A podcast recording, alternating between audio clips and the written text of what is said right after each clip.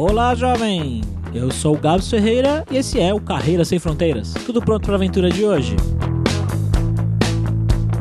Hoje a gente vai conversar com o Lucas, que aos 21 anos em São Paulo conheceu uma moça russa e começou a namorar ela. E um dia ela falou assim: vamos lá pra Moscou conhecer minha avó? Ele falou: ah, tô fazendo nada, bora lá. Ele achou muito bacana e resolveu que ele ia aprender a falar russo. Isso foi o gatilho para ele começar a pensar em outras coisas. O Lucas trabalhava como músico, tinha uma banda e sempre gostou bastante de astronomia. Um dia, fuçando na internet, ele viu que tava na época de aurora boreal e ele, maluco, foi lá e comprou a passagem para Noruega para tentar ver uma aurora boreal. Uma viagem que era para ter durado duas semanas durou apenas 11 meses. Ele torrou todo o dinheiro que ele tinha, voltou de barco da Espanha para São Paulo, chegou aqui com 5 reais, deu só para pegar o metrô, mas com uma ideia fixa. Ele precisava encontrar uma maneira de não só viajar, mas viajar e trabalhar ao mesmo tempo. Hoje o Lucas já conheceu mais de 40 países e vive na Tailândia. Vamos lá ver o que ele tem interessante para contar pra gente.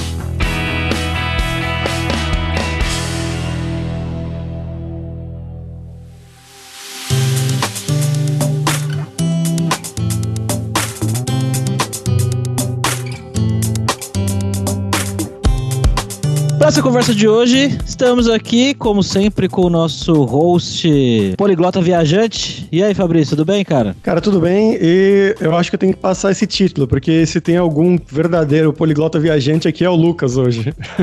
é, hoje vai ser páreo duro aqui. Tudo bem, Lucas? tudo bem, tudo bem.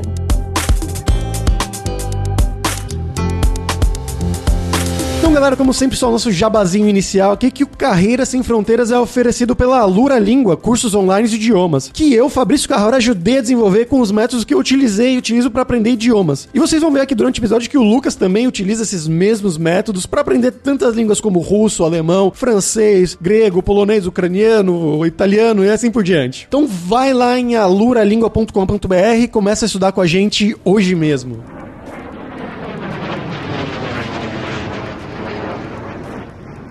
Bom, Lucas, cara, eu te conheço há muito tempo, mas pro nosso público que não te conhece, conta um pouquinho sobre você, de onde que você é no Brasil, o que que você fez na vida e como que você foi parar aí na Tailândia, cara. Bom, vamos lá.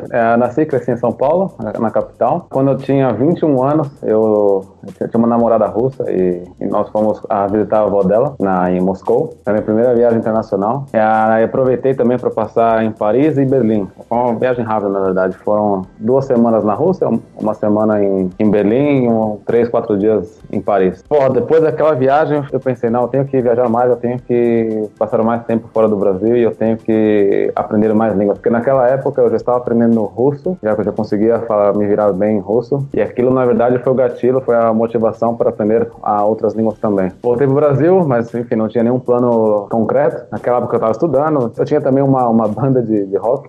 Fazia... a gente chegou em 2010, nós chegamos a fazer mais de 120 shows, era uma banda chamada VIP A. Caraca. Aquela dura, né? Será que eu continuo com a música? Será que, enfim, o que, que eu faço? Eu tava, na época eu também estava trabalhando num, num estúdio musical, fazendo gravações. E aí a banda, na verdade, começou a dar certo. Eu sempre gostei muito de astronomia. Eu sei que não tem, não tem uma coisa, tem nada a ver com a outra, mas, enfim, falando pela internet, eu vi que o Sol estava na. Tem, tem um período, né, de 11 anos, e exatamente há 6 anos atrás era o pico, o que significava que, teoricamente, deveria ter muitas auroras boreais naquele ano. Como a, a banda tava, tava dando certo, tava rolando uma, uma grana. Eu falei, é, quer saber, eu vou comprar uma passagem pra Noruega e vou tentar ver essa aurora boreal. Resumo da ópera, fui pra Noruega, uma viagem que era pra durar duas semanas, durou 11 meses. A galera da banda esperou, eles foram até bacanas comigo, eles esperaram por três meses, eu sempre falando, ah, não, vou, vou ficar aqui só mais, mais três semanas e volto. Eu acho que eu remarquei a passagem pra voltar pro Brasil três vezes, aí na quarta vez eu falei, ah, foda-se, e aí já perdi a passagem, porque era caro, né, toda vez renovar, e eu falei, ah, uma hora eu volto. e aí comecei a viajar, fiquei 11 meses rodando a Europa, fui pra Ucrânia, fui pra Rússia de novo, e aí nesse inteirinho, é, enfim, aí torrei todo, todo o dinheiro que eu tinha, voltei pra, pra São Paulo. Mas na verdade uma, uma, uma viagem muito bacana que eu voltei de, de barco da, da Espanha para São Paulo. Nossa. E aí chegou, chegando em São Paulo com cinco reais, deu para pegar um, um metrô. Cheguei em casa, com uma mão na frente, outra atrás, mas com a ideia fixa na cabeça pensando, não, eu preciso realmente encontrar uma maneira de não só viajar, mas morar fora do país, é, viajar e trabalhar ao mesmo tempo. Esse foi o motivo pelo qual eu comecei a procurar maneiras de trabalhar online, né, virar um digital nomad. Uhum. E bom, estamos aí agora, morando na Tailândia já faz seis meses já aqui. E com esse sotaque diferente. sotaque Tailandês. Tá falando sério? Porque eu tô começando a ficar preocupado. Eu tenho um vídeo no, no YouTube onde eu falo al- algumas línguas. Tem vários comentários. Ah, você, pô, tá falando bem português, hein? Quase sem sotaque. Mas, pô, eu sou brasileiro como se quase sem sotaque.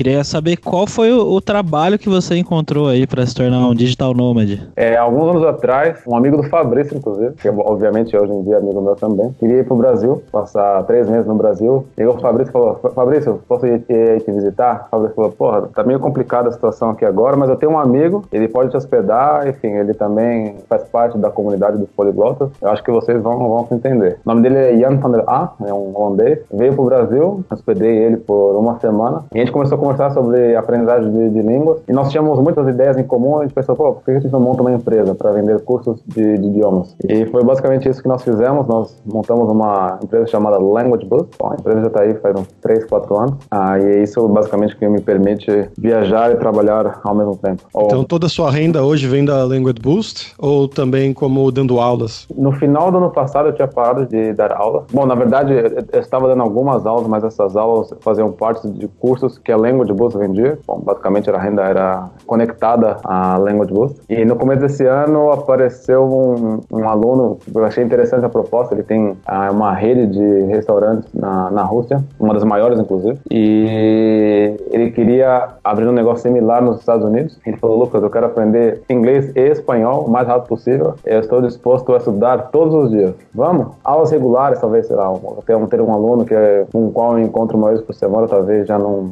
me atrai tanto, mas esse pequeno projeto de, de, de aprender o mais rápido possível, estudando todos os dias, eu achei interessante e, e aceitei. E só para dar um, um sustinho no pessoal, nos nossos ouvintes, de que línguas você dá aula ou você já deu aula até agora, nos últimos que anos? eu, que eu já dei aula. Bom, português para estrangeiros, espanhol, francês e italiano. Dois anos atrás, eu conheci um, um russo através de uma, de uma conferência. Ele organizava conferências e um dos palestrantes cancelou de último segundo eles acabaram me convidando. Era para dar uma, uma palestra em russo, enfim. Tive um dia para preparar e o, o organizador daquela conferência gostou muito da minha. Ele falou: Lucas, vamos fazer um projeto junto. Eu falei: bora. E a ideia era ensinar russos a começarem a se comunicar nos seguintes idiomas: português, espanhol, francês, italiano, alemão e inglês. Então foram seis idiomas. Uhum. Então, basicamente, eu ensinei essas seis línguas para russos. Além dessas seis línguas, eu dei também aulas de russo para brasileiros, mas também para falantes de, de língua inglesa. Então foram essas sete línguas: português, espanhol, francês, italiano, é, desculpa, inglês, alemão e russo. E aí, Gabriel, o que você achou disso? Queria saber como é que faz pra guardar tanta coisa na cabeça e mudar. Tipo, não, agora eu vou falar russo, agora eu vou falar italiano, agora eu vou falar espanhol. Isso pra mim é meio complexo. É, eu vou dizer que realmente é algo complexo, mas pior ainda é, por exemplo, dar uma aula de português em russo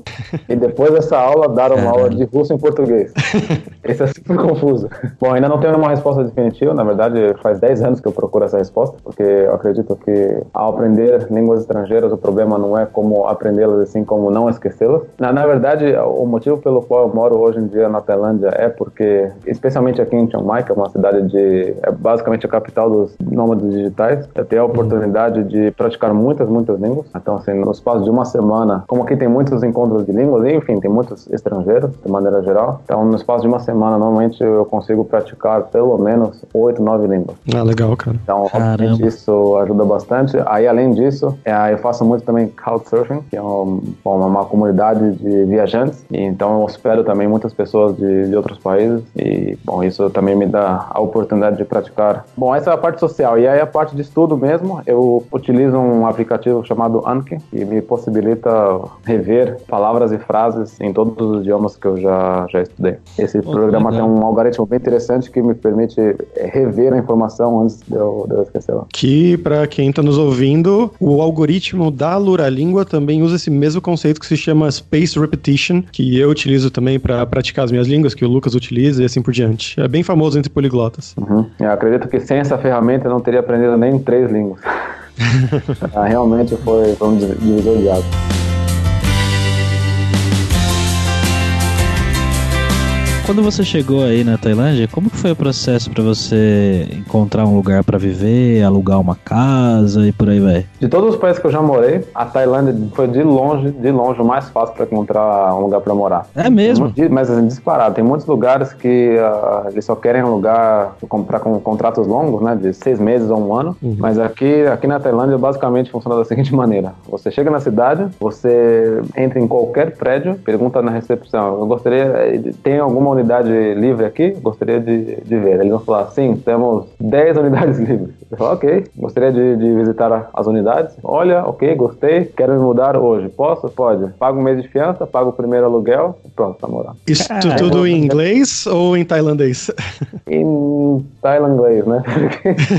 Ah, aqui na Tailândia, bom, obviamente quando eu cheguei eu não falava nada de tailandês, hoje em dia eu me viro um pouco, mas quando eu cheguei eu não falava nada. Então, na verdade, o primeiro, o primeiro desafio foi aprender a falar um inglês que as pessoas locais aqui entendem. Porque se você fala inglês, vamos dizer assim, de uma maneira completa, as pessoas não entendem nada. Então, muitas vezes, acho que principalmente nativos, eles têm muita dificuldade de conversar com os locais aqui, porque eles falam sem, sem simplificar e os tailandeses normalmente não entendem nada. Então, no começo foi, na verdade, difícil ah, o processo de simplificação. Eu lembro que quando eu peguei meu primeiro apartamento, eu perguntei sobre a Wi-Fi, né, se tinha Wi-Fi, qual que era a, a operadora. A mulher pensou, pensou, pensou, olhou pra mim, olhou para o celular dela, olhou pra mim de novo. Ela acho que ela ia procurar, né, como responder, mas ela falou, hum, Wi-Fi, sometimes good, sometimes no good.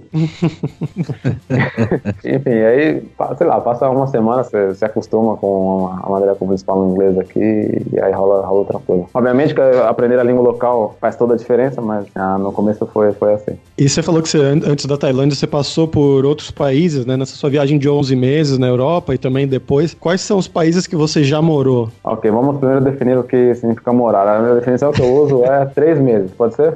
Pode ser. Ótimo, então vamos lá. Três meses. Passei três meses na Rússia. Na verdade, duas vezes, então no total seis meses. Fiquei três meses em Moscou e três vezes em Samara. Morei seis meses também em Cracóvia, na Polônia. Ah, duas vezes, três meses. Morei ah, em Agadir, no Marrocos, em Sarajevo, na Bósnia, Novi Sad, na Sérvia. Bom, passei um, um bom tempo na, na Finlândia também, mas não chegou a dar, não chegou a dar três meses. E qual que é o seu Yeah. preferido de todos esses? Ah, com certeza a Tailândia. Tailândia Sério? é Por quê? Porque cinco motivos. Número um, eu não sou muito fã de cozinhar e aqui na, na Tailândia é muito barato comer fora. Na verdade é tão barato, mas tão barato que na verdade os- as próprias pessoas locais normalmente comem também só fora. Então, por exemplo, que você vai num é restaurante, bom. você consegue uma boa refeição uma bebida por cinco reais. Caramba. Até menos, assim, se, se for comida, comida de rua, sabe? Por exemplo, imagina um yakisoba Sim, sim. em São Paulo. Você paga R$ 2,50, 3 reais. Uau. Esse é o motivo número um. No motivo número dois, o tempo aqui é sempre muito bom. É tipo Brasil, mais quente, mais frio? Bom, assim como o Brasil, né? Obviamente que a Tailândia não é um país tão grande como o Brasil, mas existem vários tipos de clima. Especificamente onde eu estou, em Chiang Mai, aqui no, no norte. Fora esses dois mesmo, que são de agora, né? é Março e abril, que na verdade fica bem quente agora mesmo. Acho que hoje de tarde tá 40 graus. Nossa. Fora esses dois meses, normalmente a temperatura fica ali por volta dos 25, 28. Então é, é mais ou menos como era em São Paulo, quando eu morava em São Paulo. Uhum. Motivo número 3, as pessoas aqui são muito felizes. Tá sempre tudo muito, muito bem, muito bom. Todo mundo sorrindo, dando risada. Assim, um, um clima bem, bem tranquilo. Bem diferente do que experienciei na, na Rússia. Que é sempre todo mundo tá meio fechado. Até, até você conhecer a pessoa e virar amiga dela, sempre aquela, né, aquela rigidez. Aquela... E aqui na Tailândia é o, é o inverso. É todo mundo sempre muito, muito tranquilo. Como que é a questão É. de segurança, criminalidade, esse tipo de coisa? Eu acredito que a Tailândia, de uma maneira geral, é um país. Aliás, eu diria que a Ásia em geral, é muito, muito segura, mas muito segura mesmo. É, nunca tive nenhum problema aqui. O único problema que você tem aqui de segurança é que a maioria das ruas não tem calçada. Então, a chance de você ser atropelado por um carro é grande, na verdade. Não, isso, isso é bem irritante mesmo, porque são pouquíssimas ruas que tem calçada. Então, é uma, uma via de ida, uma de volta, e aí não, você tem que ir contra o trânsito, né? Pra, pra pelo menos você ver o que está acontecendo. E, e, e aí, quando vem os carros, você tem que tentar ir pro canto, mas Fora isso, é muito, muito seguro. Muito seguro mesmo. Eu não teria, por exemplo, receio de andar na rua, sei lá, 3 horas da manhã com mil reais no bolso. eu jamais faria no Brasil. Eu ia chamar o momento viajante poliglota aqui, mas eu tô intimidado agora, Fabrício. Американская фирма Transceptor Technology приступила к производству компьютеров «Персональный спутник». Vamos lá então para o nosso momento viajante poliglota aí com o Fabrício. E aí, Fabrício, o que você pode contar pra gente da Tailândia? Cara, muito pouco, muito pouco, porque eu nunca fui pra esse lado. Na verdade, eu fui pro Japão já e dei uma passadinha na China, mas pra Tailândia, essa parte do Sudeste Asiático, que é bem famoso, eu nunca fui. Mas eu tenho uma coisa cultural, um contato que depois eu fui descobrir que era tailandês, que foi um filme de terror que eu assisti lá em 2004, 2005, sei lá. Se chama Shutter. Você já assistiu, Gabs? Não, cara, não assisti. É bem terror underground, assim, asiático, que eu assisti por causa de um amigo, na verdade. Um dia eu tava na casa dele e ele falou: ah, vamos assistir esse filme aí. E depois eu descobri que era um filme de terror tailandês, que o nome no Brasil é Espíritos, a morte está ao seu lado. Então, é filme da SBT. Mas era um filme naquele estilo asiático que o cara tira uma foto e aí ele começa a ver espíritos nas fotos, tipo um fantasma, sei lá, atrás dele nas fotos. Então é bem nesse estilo parecido com o, o Chamado, mais ou menos. Mas era um filme que eu gostei bastante na época. Então, para quem é fã desses filmes mais underground de terror, esse filme é uma coisa bacana. E outra coisa é o, o Ano Novo Tailandês, que na verdade eu quero que o Lucas conte um pouco pra gente, mas que eu tô indo ano que vem. O ano novo deles, na verdade, é em abril, foi semana passada, se não me engano. E eu tô indo ano que vem. Então, Lucas, como é que é esse ano novo tailandês aí? Só, só puxando o gancho ali, uh, realmente, o carro-chefe aqui das produções tailandesas é filme de terror. Então, eu, eu reforço o que o Fabrício disse para pessoas que querem assistir filme de terror, pode procurar os filmes tailandeses. Bom, ano novo. Ano novo, na verdade, aqui na Tailândia tem três anos novos. Tem o primeiro, né, obviamente, primeiro de janeiro. Aí tem o ano novo chinês também, que é ali por fevereiro. E como tem muito, muito, muito chinês aqui, eles também comemoram como se fosse nós estivéssemos na China. E aí, agora, dia 13, 14 e 15 de, de abril, teve o ano novo tailandês. E aí, a tradição é a seguinte: na verdade, o ano novo é dia 15 e dia 13 e 14 é como se fosse a, é basicamente a véspera. Uhum. E a véspera serve para purificar as pessoas para esperar o ano novo. Como funciona? Basicamente, você cria um campo de batalha imenso, onde as pessoas jogam água uma nas outras.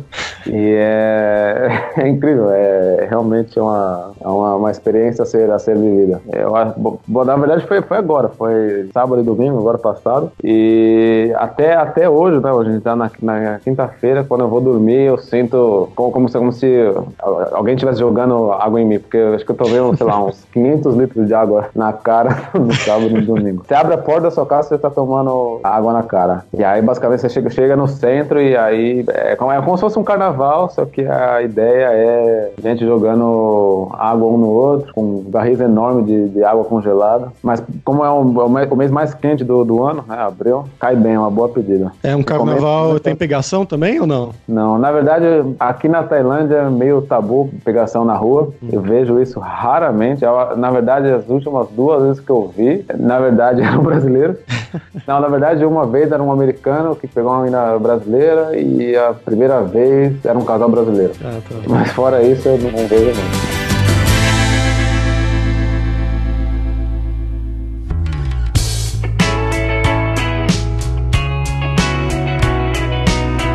E Lucas, como é que é a sua rotina aí, cara? Como que você divide o trabalho que você faz de. Que você falou, se autodefine aí como nômade digital e a sua vida aí? É, você falou que você vai em encontros de idiomas. Conta pra gente um pouco. Ah, eu tava listando os motivos pelo gosto da Tailândia, esqueci do principal. Eu sou aquela pessoa que não consegue acordar cedo de jeito nenhum e hum. normalmente sou muito mais produtivo durante a noite. Então, normalmente aqui na Tailândia eu vou dormir 4, 5 horas da manhã, porque as pessoas com quem eu trabalho trabalho, elas estão morando na Europa, que são, bom, agora são 5 horas de diferença. Então eu vivo como se eu tivesse no fuso horário europeu. Então, normalmente eu vou dormir bem tarde, acordo sem despertador, ali vou por volta da, do meio-dia, né? Então, 4, vou dormir 4 horas da manhã, acordo meio-dia, então são as 8, 7, 8 horas. Depois disso, eu normalmente estudo línguas por mais ou menos uma hora, vou almoçar, eu tenho um restaurante aqui perto, e aí depois disso começa, começa o dia de trabalho, né? Então eu volto para casa, trabalho por volta de umas 4, 5 horas, e aí quando chega a noite daqui, ou seja, 6, 7 horas da noite, sempre tem algum evento. Então, não necessariamente de, de línguas, mas tem muito evento também para network. Todo dia tem pelo menos uns 5 eventos diferentes, eventos para todos os gostos. E eu procuro ir pelo menos duas, três por semana em eventos desse tipo. E aí eu volto para casa por volta ali da, da meia-noite, e aí trabalho de novo da meia-noite às quatro, dá mais umas quatro horas, inteirando as oito horas mais ou menos diárias, e vou dormir. Basicamente, basicamente isso. E nesse ponto de, de empresa mesmo, como que você faz isso funcionar de um ponto de vista legal, burocrático? Você tem uma empresa aberta na Tailândia, você tem uma empresa aberta com o seu sócio na Europa, como é que é isso? É, infelizmente, abrir uma empresa aqui na Tailândia é algo bem difícil. São os acionistas da empresa precisa ser tailandês e ter, na verdade, 51% da empresa. O que eu fiz foi eu abrir uma, uma empresa, na verdade duas, na, na Estônia. Caramba. E o motivo é, uh, bom, a Estônia agora eu acredito que seja o, o país líder em, em, soluções digitais e é incrível como você se perguntou de burocracia. Eu demorei literalmente três horas para abrir a empresa na, na Estônia, quanto que eu tinha aberto uma antes, né? Eu tinha aberto uma no Brasil, acho que demorou sei lá três meses, nem lembro mais, mas demorou um século por abrir. Então me interessou muito abrir essa empresa na Estônia por dois motivos. Um, era uma empresa europeia, ou seja, eu poderia operar uma, uma empresa reconhecida na, na, União Europeia. Muitas vezes, dependendo da, do segmento da empresa, é importante. E o outro motivo é que tudo você pode fazer pela internet. Então você consegue assinar documentos pela internet. Então, se der algum abacaxi, der algum pepino e, sei lá, teria que ver o meu, o meu contador, eu não preciso ir até lá no, no, no país, assinar um papel e voltar. Não, eu faço tudo pela internet, tem a assinatura digital e, enfim. A única vez que eu tive que ir para a Estônia foi para abrir uma, uma, uma, conta no banco, mas fora isso, depois disso, tudo sempre, tudo pela internet.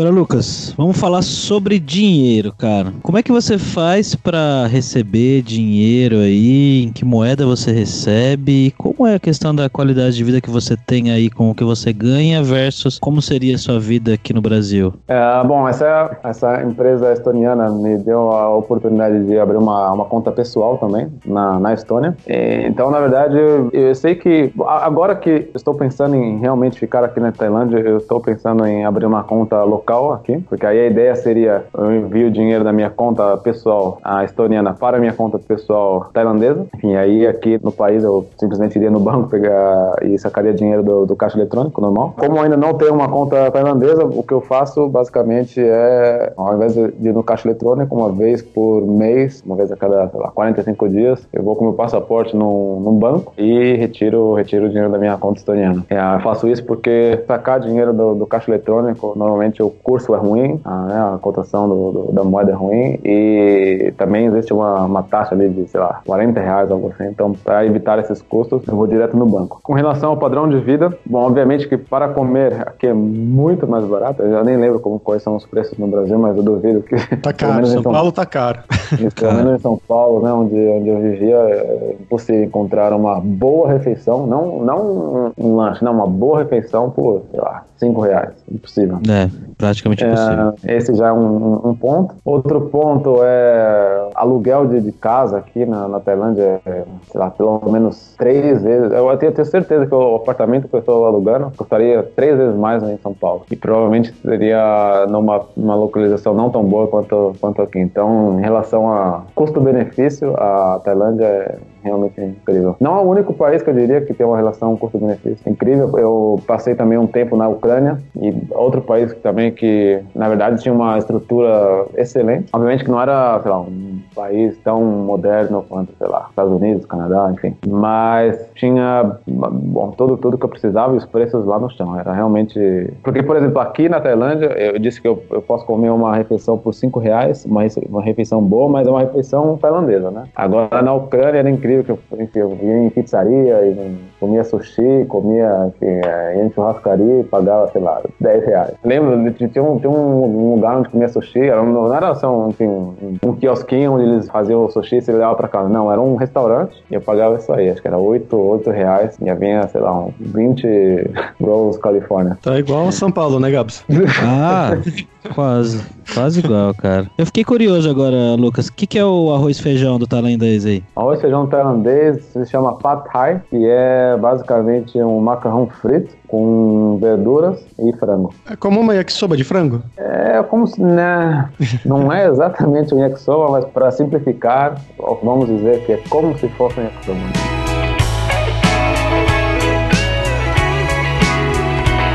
E na questão de. Bom, você fala que você vai nesses encontros e tudo mais, sempre. E você viajou muito, claro. Como que é a sua questão de, de amigos, né? Porque geralmente é uma questão quando a gente tá morando fora que costuma ser difícil você fazer tanto amigos estrangeiros quanto amigos locais e tal. Então, como que é pra você essa questão de fazer amigos, tanto os estrangeiros quanto os locais? Você tem amigos aí? Sim, bom, como eu já estou aqui há um, mais tempo, né, são, são seis meses já, Bom, eu, vou, eu vou dividir essa resposta, na verdade, em duas partes. Como você define amigo? Amigo, como a gente fala no Brasil, que é é basicamente amigo, todo mundo é amigo, ou, ou amigos, enfim, que não tem... Divida a seu gosto.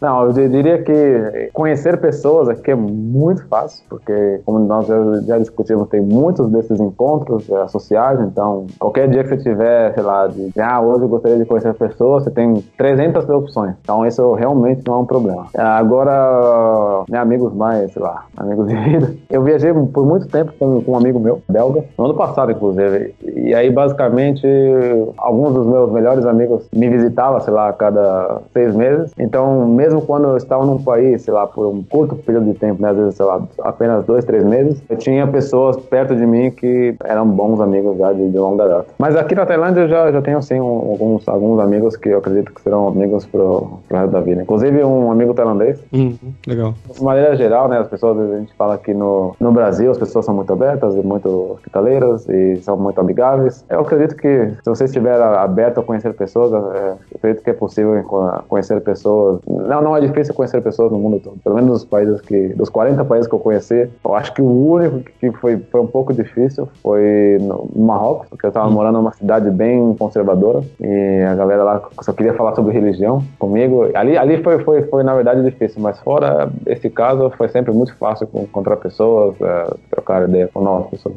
Okay.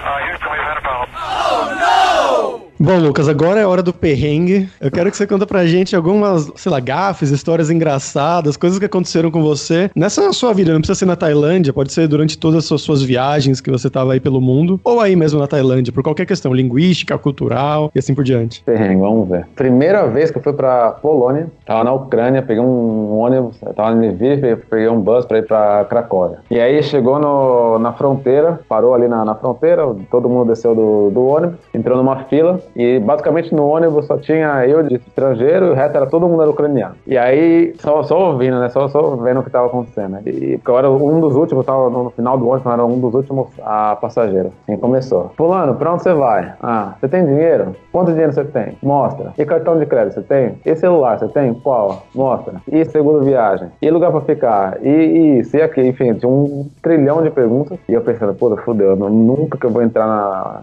na Polônia, porque eu, eu basicamente tinha comigo, eu acho que era 40 dólares e um cartão e soma. Não tinha nada, não tinha seguro saúde, não tinha porra nenhuma. E obviamente o passaporte. E aí chegou na minha vez, a mulher pegou meu passaporte. Oh, do Brasil? É sua primeira vez na Polônia? Sim. Ah, seja muito bem-vindo. Puf, Carimbou e, e, e deixou entrar. Opa, como assim?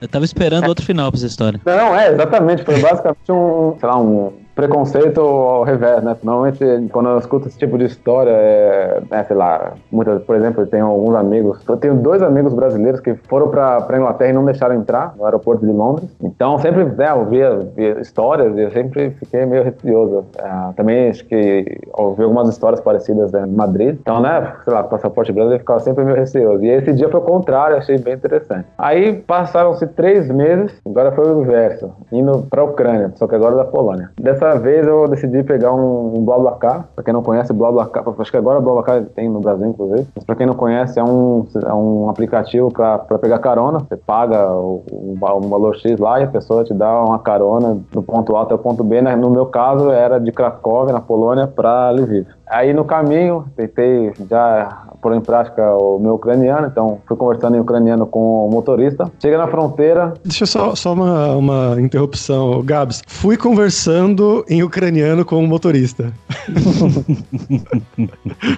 É, Continua, É. continua. é, Pra não perder- eu prestei atenção nesse detalhe. E aí, chegou na fronteira, a mulher me faz uma pergunta em inglês e, porra, eu tenho, eu tenho uma, uma regra que quando eu tô atravessando a fronteira, eu sempre só falo inglês, só respondo o básico do básico pra nem complicar a conversa. E ela me fez duas perguntas, as duas, as duas perguntas eu respondi rápido, seco, e o inglês dela era bem, bem fraquinho, então eu fiquei com a impressão que ela não tinha entendido a minha, minha resposta, mas até aí, problema dela. Ela já tinha pego carimbo, ela tinha levantado a mão pra carimbar o passaporte. O motorista, vendo que ela tava com dificuldade de, de entender o que eu estava dizendo, grita lá do fundo: Oh, ele fala ucraniano.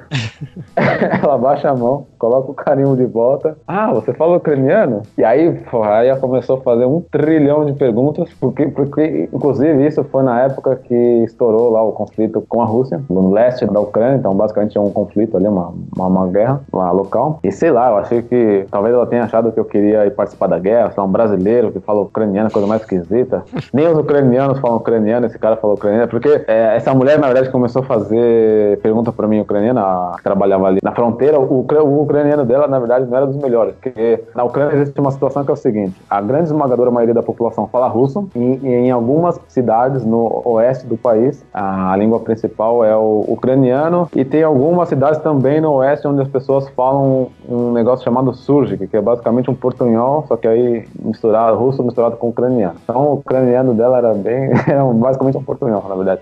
E aí ela faz pergunta, faz pergunta, faz pergunta, faz pergunta. Aí depois que ela terminou o, o questionário dela, ela começou a me fazer as perguntas mais uma vez, pra ver se o que eu tinha respondido era o que eu realmente, se era verdade ou não. E aí faz pergunta, faz pergunta. Não contente com as minhas respostas, ela me mandou pra salinha. Putz. Sempre ouvia essas histórias da salinha, falei, pô, vou pra salinha agora. E aí me, me levaram pra salinha. E, não, e muito engraçado porque chegou na salinha, tinha dois, dois policiais comendo um donut.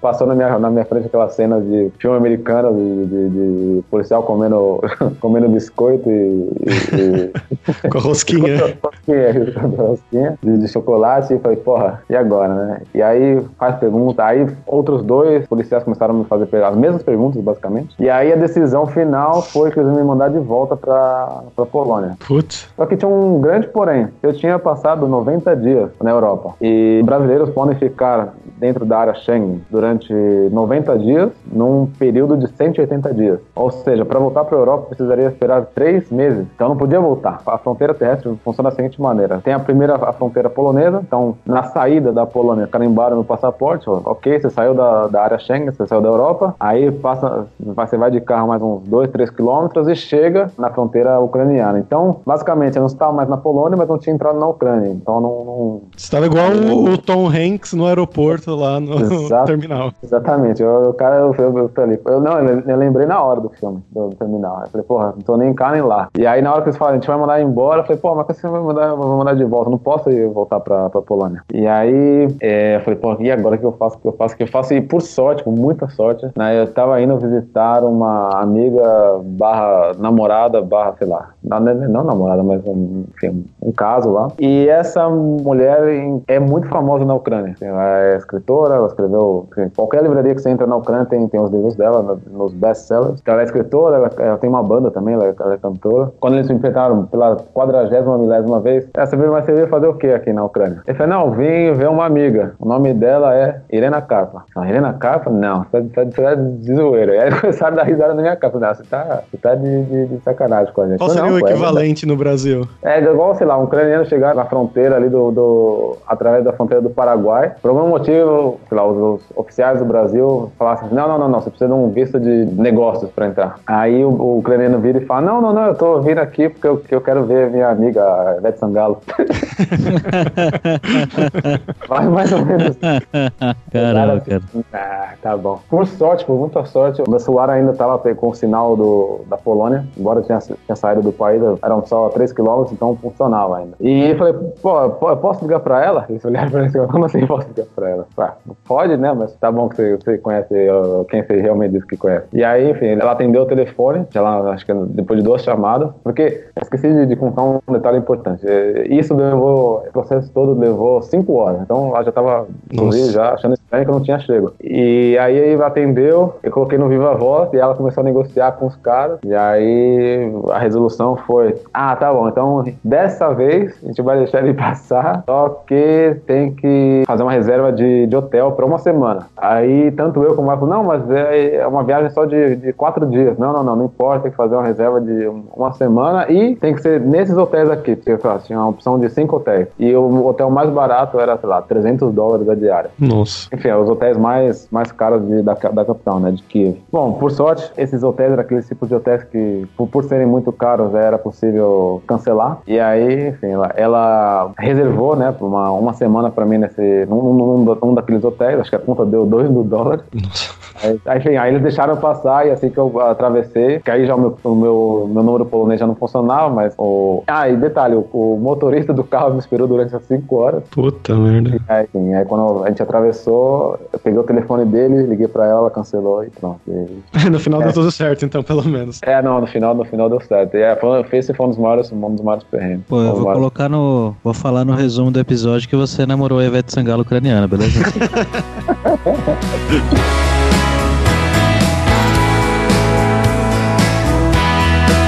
Lucas, cara, obrigado aí por conversar com a gente, contar algumas coisas. E olha, do começo da conversa até agora, o seu sotaque foi melhorando. Agora você tá mais próximo do brasileiro. Muito obrigado. Quem sabe Deus. Obrigado, cara. Valeu, Gabriel. Abraço, valeu. Um abraço.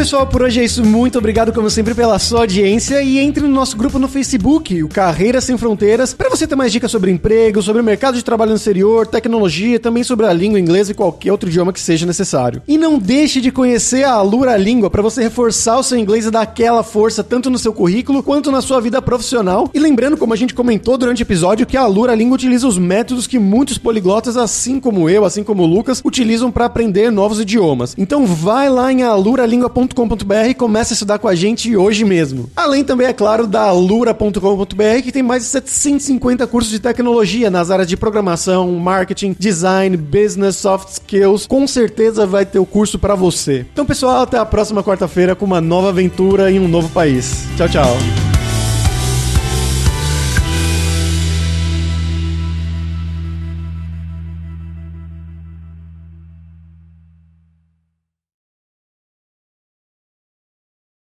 Este podcast foi editado por Radiofobia, podcast e multimídia.